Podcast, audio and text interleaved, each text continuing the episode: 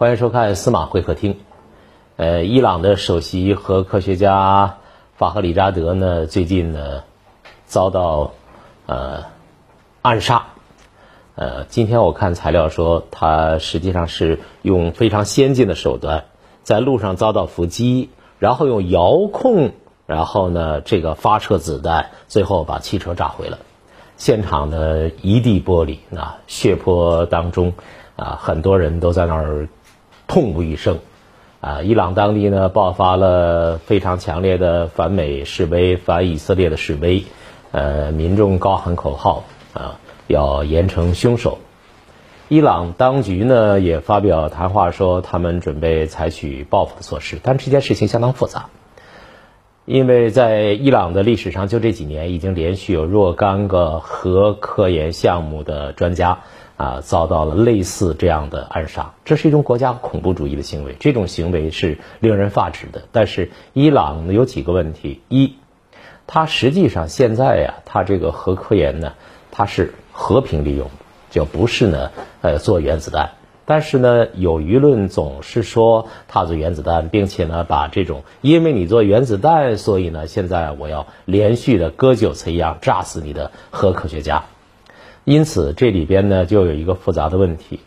那这种行动究竟是针对所谓核武器研制？还是一种外交行为，这种外交行为是那个小国的行为，还是那大国的行为，还是大国呢？他们勾连在一起的行为，这个行为和现在美国总统换届、美国最高权力交接又是一种什么样的关系？如果伊朗采取报复的话，那么伊核协议会怎么样？如果不报复的话，国内情绪怎么安抚？还有伊朗这个连续发生这种事情，是不是说明伊朗呢被渗透的很厉害？等等一系列复杂的问题，呃，我没有这方面的能力，所以我们请来了研究军控问题的专家，也是国际政治问题的专家，还有我们曾经一同去过以色列的著名的军事评论家洪岩先生，他经常在一些媒体上、央视媒体上做关于军事方面的评论。今天我相信洪岩能够给我们带来不一样的深度的分析，欢迎洪岩。呃，司马老师好。嗯好，进入到二零二零年，那么伊朗呢 命途多舛。那么在这里呢，除除了一月三号，他就有一个这个苏莱曼尼将军被这个炸死。对。那么到了年底呢，又有他的这个核科学科学家，而且他是国防部的核项目的这个呃重要的负责人。嗯那么法克里扎德。嗯。那么。又是被这个机枪打死，而且呢，这是一场呃预谋好的、设事先设伏的、情报非常准确的定点清除，而且这个定定点清除呢，是据说使用的是这个遥控的这个自动机枪，那么它必然有这个大量的情报的这种这个呃支持，而且呢，还要有大量的这个人员进行精心的这个计算，甚至包括这个实时的这个监控和监测，在这里呢。他们的这个策划、这个准备、物质准备和这个战术准备，还包括这个撤离，都非常的干净利索。所以呢，这符合这个呃，据说是以色列人这个干的，符合他们的一贯的这种工业化这个做法。从伊朗来说呢，那么他们现在的这个核工业，就毫无疑问就遭到了非常大的这个打击。呃，在过去被暗杀的这些这个核科学家呢，那么已经不是三个四个了。而他是已经是成这个成堆了，所以从这个意义上来说呢，这个伊朗在他们这个呃核科学这个道路上确实遭受到了非常大这个损失，遭受了巨大的这个损失。但是呢，这种事情在一而再再而三的这个发生，所以呢，我们必须要问一个为什么？除了外界对他们的，就是你刚才所说的这个渗透啊，还有就说这个呃侦查呀，还包括是这个呃，它像一张这个。漏风的网一样，那么，呃，这特工人员在这里边无无往而不胜，所以在这里边就我们叫问一声，这个伊朗他的这些保卫工作是怎么做的？所以呢，我们就看到呢。在这里边，伊朗的这个保卫工作是处处的这个跑风漏气，而且呢，对于他们的这科学家，据说呢，呃，是想打谁就就打谁。那么这种的状态是非常不正常的。我们知道呢，在中东，唯有伊朗它是一个工业化的这个国家，中东所有的这些国家，那么除了以色列之外，那么就没有任何一个国家它有工业的底子、有科研的底子，或者是有这个组织的这个底子。最好的还就是这个呃古代的这个呃波斯人了，而且呢是从伊朗来说，它进行工业化已经有将近一百年这个艰难的这个历史了。虽然它的这个工业化还包括它这工业化的范儿。已经是这个具有一定的这个程度，但是我们看呢，它依然是处于一个比较初级的一个阶段。我虽然呃，据说它的这个导弹已经上天了，它的这个呃卫星那么已经是打出去了，甚至包括这个它这个搭载的猴子也是就回到了这个地面上。但是呢，我们就看从组织的能力来看，那么。无论是在工业上还是在保卫上，都存在着巨大这个漏洞。我们很难说它是一个真正走向工业化这个国家。什么是工业？工业就是有强大的组织能力，还有强大的动员能力，还包括它在这个过程当中还有强大的科研能力。科研能力这之后呢，那么还有它的这个反馈的机制，反馈机制就把种种漏洞给它补上。但是很可惜，这个。伊朗他没有把这样的这个呃保卫方面的这个漏洞呢，给他真正的这个填补上来，所以他的社会动员能力、社会政府的保卫能力存在着巨大的这个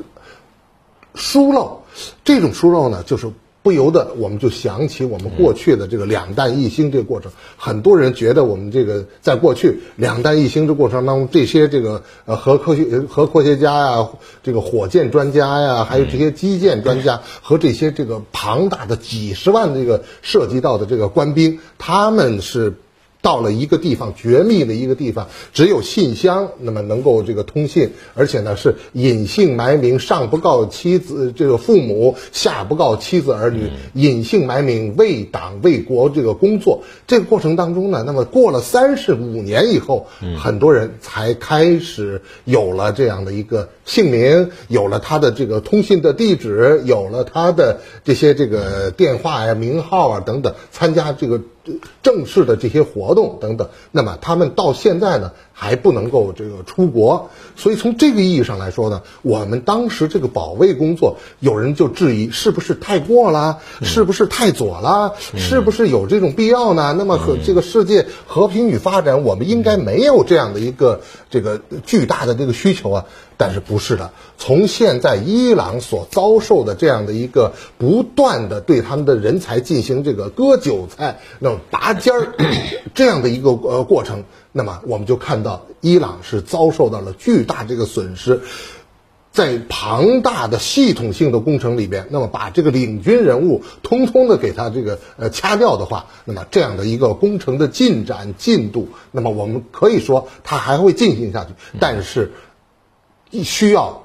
延长几倍的时间进来完成，而且呢，他的这些这个徒弟啊，或者是新培养的这样的这个科学家等等，那么还要需要时有待时日让他们这个成长起来。嗯，这种时日是国家等不得，人民等不得，工业项目和军事项目也是等不得。大家发现了没有？洪源先生的气势磅礴，这哗这一堆话里面信息量非常大。我问几个简单的问题。就是我们过去几十年隐名埋姓啊，这个我们的科研人员他们那个保密工作是做得好的，也是现在看也是绝对必要的。我这几个简单的问题，第一个是伊朗这次，呃，法赫里扎德这遇袭和苏莱曼尼，你觉着在手法上，它有什么不同的地方吗？其实呢，这个他们在手法上。呃，第一呢，相同的地方就是进行了长时间的这个演练，至少监视了有半年之久，而且这个计划做了至少有这个半年之久。所以从这个意义上来说，他们相相似是这个呃相似度是非常大的。但是不同的一个是在国外，一个是在这个赤裸裸的在这个德黑兰，他的这个国内进行这种这个暗杀，那么就证明反向的证明。伊朗的这个保卫出现了重大的渗透的厉害，对这个这个渗透厉害，等于是这个这个手法上，你听着新鲜不新鲜？你们这种军事专家遇到过吗？遥控自动机枪狙击成功。以前有过这种事儿吗？国际上恐怖其实呢，这个从这个遥控机遥控机枪什么样，我都没有这个概念。那么这个其实它不过就是这个机枪加上这个遥控这个装置，而且呢是这个呃用这个无线电，那么来跟它这个来联系，那么使得人呢远远的在在外边，那么进行这些这个所有的这些这个工作，所以呢它这个脱离现场，那么是非常快的。呃，比如它的距离现场有一公里、两公里、三公里，甚至是更远，但是呢从它的布设是总是需要人的，它这个过过程可能是需要一天、两天、三天，甚至是十天呃左右。所以呢，这个过程是非常复杂的。其次呢，就是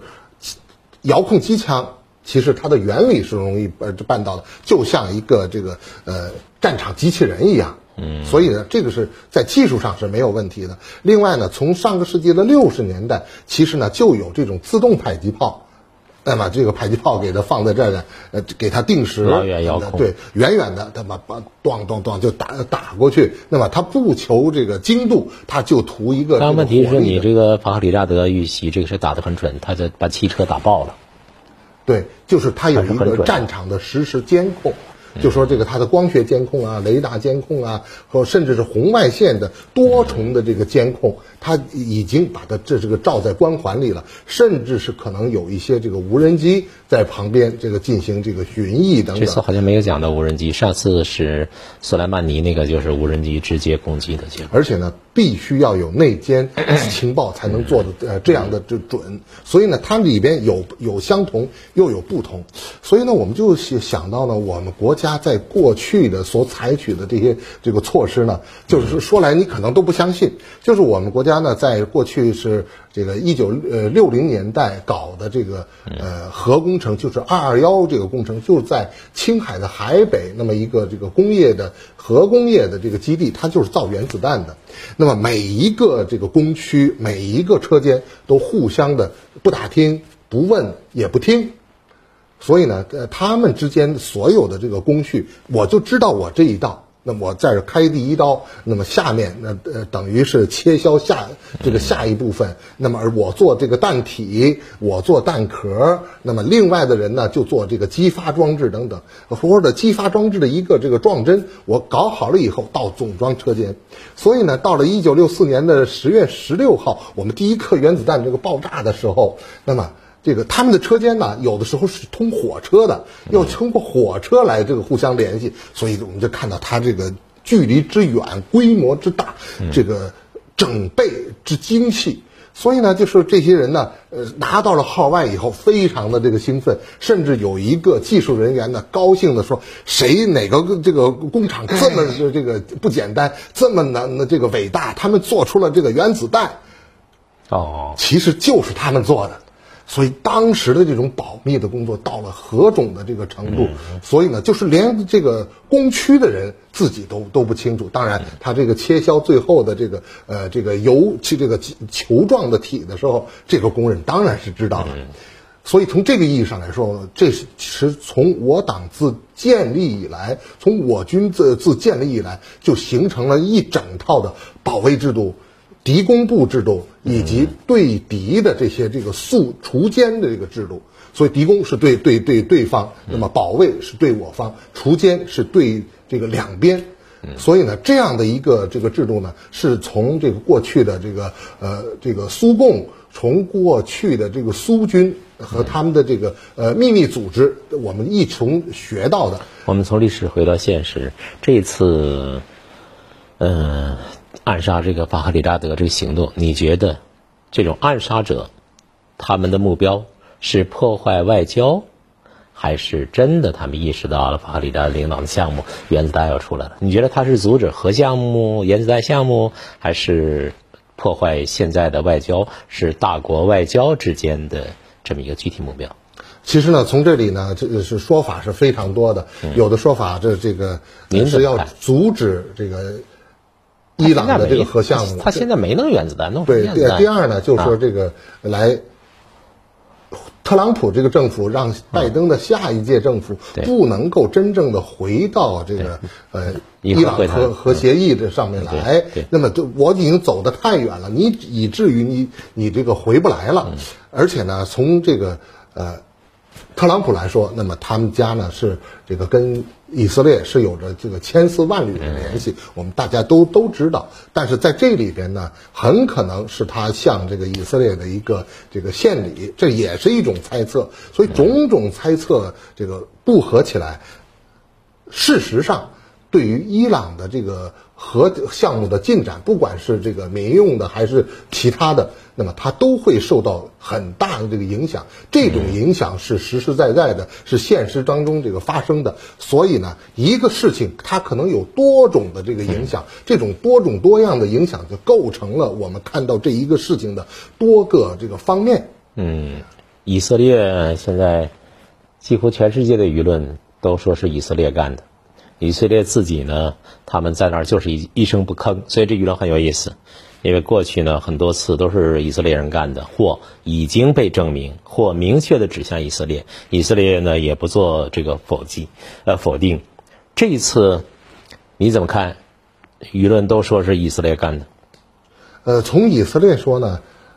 他干的这个嫌疑，现在看来是所有的国际舆论的指向都是向这里。那么我们看到这个中国的，看到这个外国的译成中文的，包括这个外文的这些这个消息呢，那么都是条条都指向这个以色列，或者说美国也脱不了干系。所以呢，就是不论是以色列还是美国，他必须跑出来证明自己对此呢没有干系。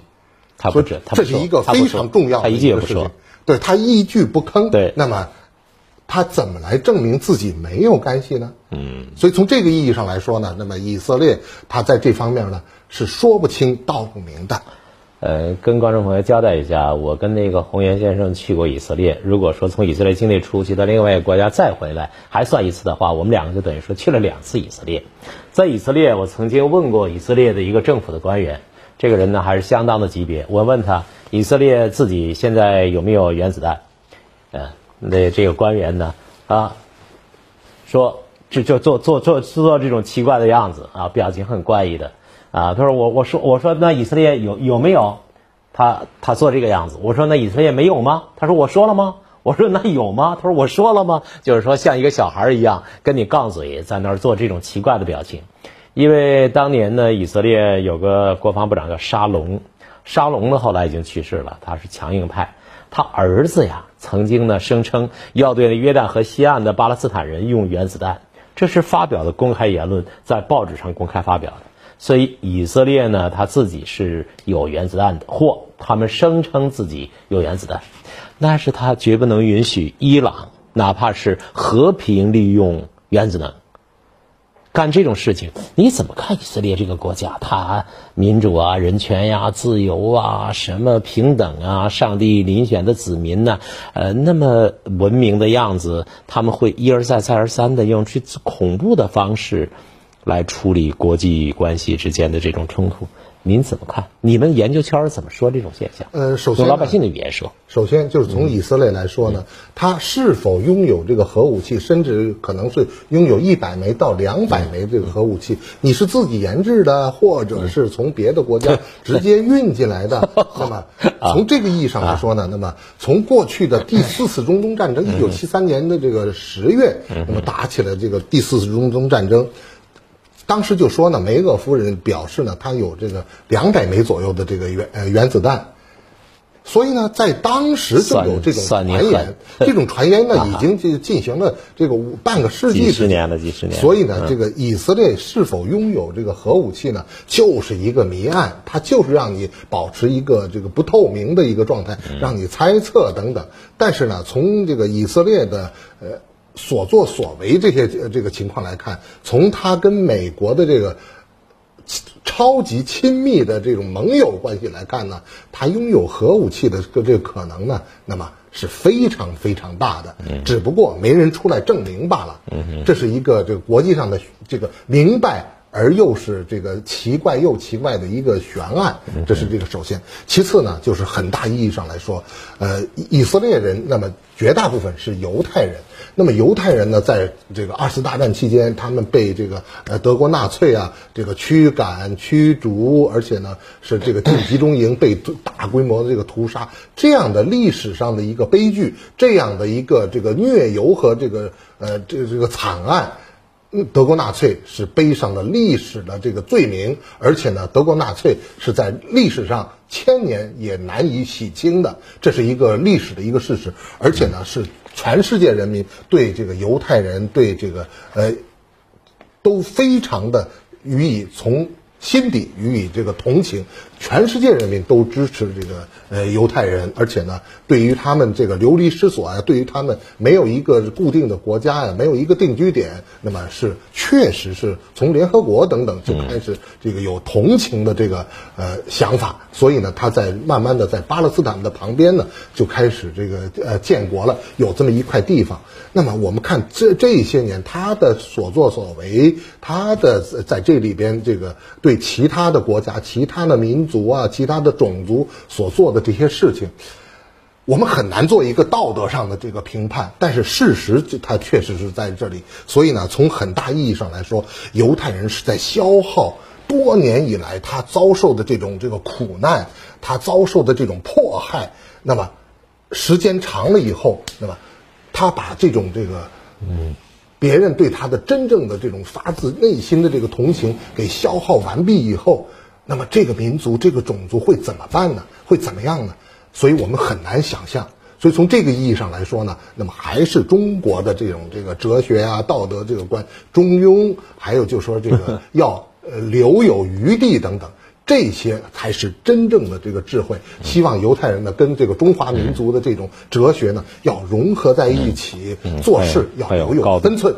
还有高度谈到哲学层面，判断一下伊朗这次他可能怎么报复。那么我们时间点什么时候报复？对，啊，采取什么样的行动报复？如果报复的话，拜登对伊核协议的这种他重返伊核协议的影响是什么？呃，从这个呃波斯民族，从这个伊朗在过去那么这个历史上的这个情况看，呃，尤其是从一月三号这个苏莱曼尼将军被暗杀以后，他打了差不多二十颗的这个呃这个。导弹，那么打到这个美国的这个军事基地，而且呢，他打的也是这这比较有分寸，他打的呢是这个不一定是有能爆炸的这个呃呃这个弹壳，而且呢是这个他这些弹弹头等等，那么我们不知道它的威力到底有多大，但是反正震出一些脑震荡了，对，这个打个脑震荡，或者是 把一些房屋给打烂，然后等等等等，甚至是他他通知了这个别人，这是这个在这个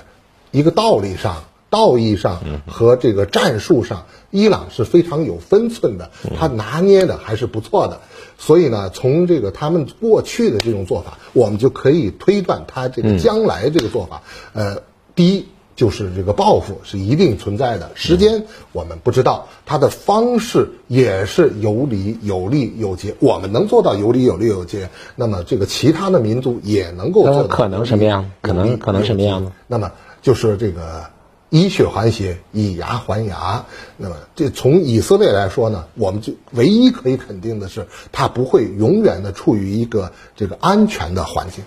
嗯，这个宏源说的比较谨慎，具体的报复的方式，他拒绝做出猜测。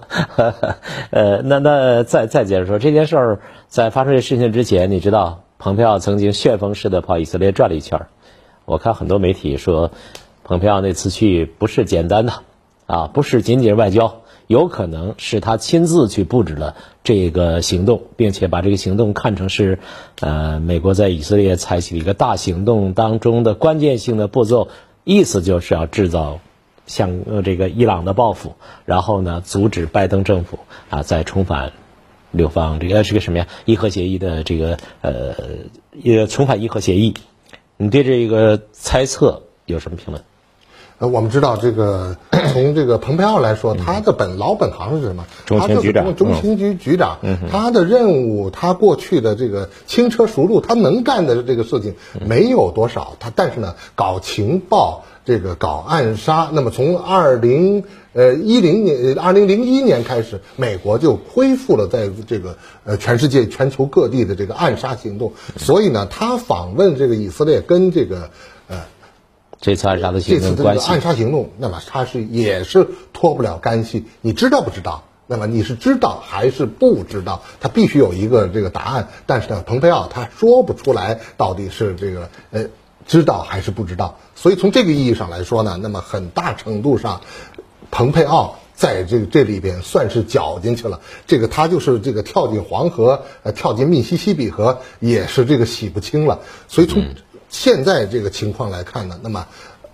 对于美国和以色列的这种这个呃情报方面的合作、军事方面的合作，而且呢是对于这个伊朗的这个未来的这个伊核政策，现在美以之间是高度的这个一致。以色列在配合美国，美国需要以色列往下这个动手，而且呢是这个拜登政府他未来在这个伊核协议上究竟采取什么样的一个这个。策略和方式是回到马奥巴马的这个时代吗？那么很难回去了。所以，作为拜登来说，才真正遇到了一个巨大的一个难题。那么这个难题就是，如果你在这个中东搞不了和平的话，那么中东的这个火药桶，中东其实它的这个。军事意义并不是很大，但是它的军事意义的散布却是这个非常广的，它可以引起这个世界大战。虽然它的这个火药并不算太多，它是一个雷管。那么这个雷管一旦这个爆炸的话，拜登政府能把它扑灭吗？所以就等于把一个烂摊子扔给拜登政府了。最后再请教一个问题，最后一个问题，呃，前不久呢，报道说特朗普先生准备利用他最后的两个月搞点事儿。后来呢？报道说，他所谓搞点事儿，是指要攻击伊朗的核设施，说包括蓬佩奥在内的人都阻止了他这个行动。那从这样一个信息来解读今天的事情，有没有一种可能性是蓬佩奥阻止是因为这事儿我已经布置了？哈 哈大统领先生，请您放心吧，我已经布置完了。有没有这种可能性？那顺带着还有一个问题就是，会不会接下来？利用伊朗人的这种情绪和伊朗可能的报复，采取一个更大的报复性的行动，并以此来延缓自己在这个位上的那种荣耀和权威。其实，这是特朗普政府在最后这个阶段的一个狗急跳墙，已经完全没有这个章法了。因为从很大意义上来说呢，他无论采取什么样的一个这个措施，在中东。它是不能够成功的。我们知道，那个中国中的问题是世界上最难以克服和最难以解决这个问题。它的这个结结啊，是一结接着一结，而且呢，结外套结，根本就是解不开的。它没有二十年、三十年，那么一以贯之的计划是完全没有可能的。所以从这个意义上来说，它要在一两个月里。之内要想解决中东问题，那么是连百分之零点五的可能都都没有。所以从这个意义上来说呢，传言他想打伊朗，哎，你打呀！你要是打了伊朗，无论胜败，嗯，记记住，无论是胜还是败，美国都将降为世界老二。那么你先拿出四万亿、五万亿的这个军费拿出来摆在这儿，那么再去攻打伊朗。所以呢，从这个意义上来说。攻打伊朗对美国的利益是相违背的，和美国大资产的这个利益也是相违背的，在军事上也是完全不能够这个成功的。即使在初期成功了，在未来要想这个控制伊朗这么一个这个一百六十万平方公里、八千万人的这个国家，是也是完全不可能的。所以从这个意义上来说呢，那么这个蓬佩奥劝他不要这这么干是非常有道理的。而且呢，去攻打伊朗是完全是这个蛮干，是不顾一切的一个愚蠢的一个这个行为。所以从现在来看呢，那么呃，蓬佩奥啊，或者是其他人呢，采取了这种间接这个策略，用这个呃暗杀暗杀的办法，义用这种这个呃这个下三路的办法去解决这这个问题，其实呢，这还是属于这个黄鼠狼娶媳妇儿，小打小闹。那么这样的情况，它是也是不什能么词儿？的。黄鼠狼娶媳妇儿。感谢洪源先生给我们做的这个分析，这个分析相当呃透彻有意思啊，有很多军事的常识、地缘政治的常识在里边。人类文明到今天，演进到今天，解决国际之间的冲突、民族之间的冲突，我们都以为二战之后呢，找到了一种文明的办法，那就在联合国的框架里面解决问题。但是现在呢，有些国家有大的啊，很大的，有很小的，他们重新捡起来人类在野蛮原始阶段的那种恐怖主义的行为，这样是打开了潘多拉的盒子，不但无助于问题的解决。反而会治私一焚，把情况搞得格外复杂。有人总以为他们呃杀人捣鬼有数，他们就能够赢。事实证明，他们这样做是作茧自缚。感谢收看，下期见。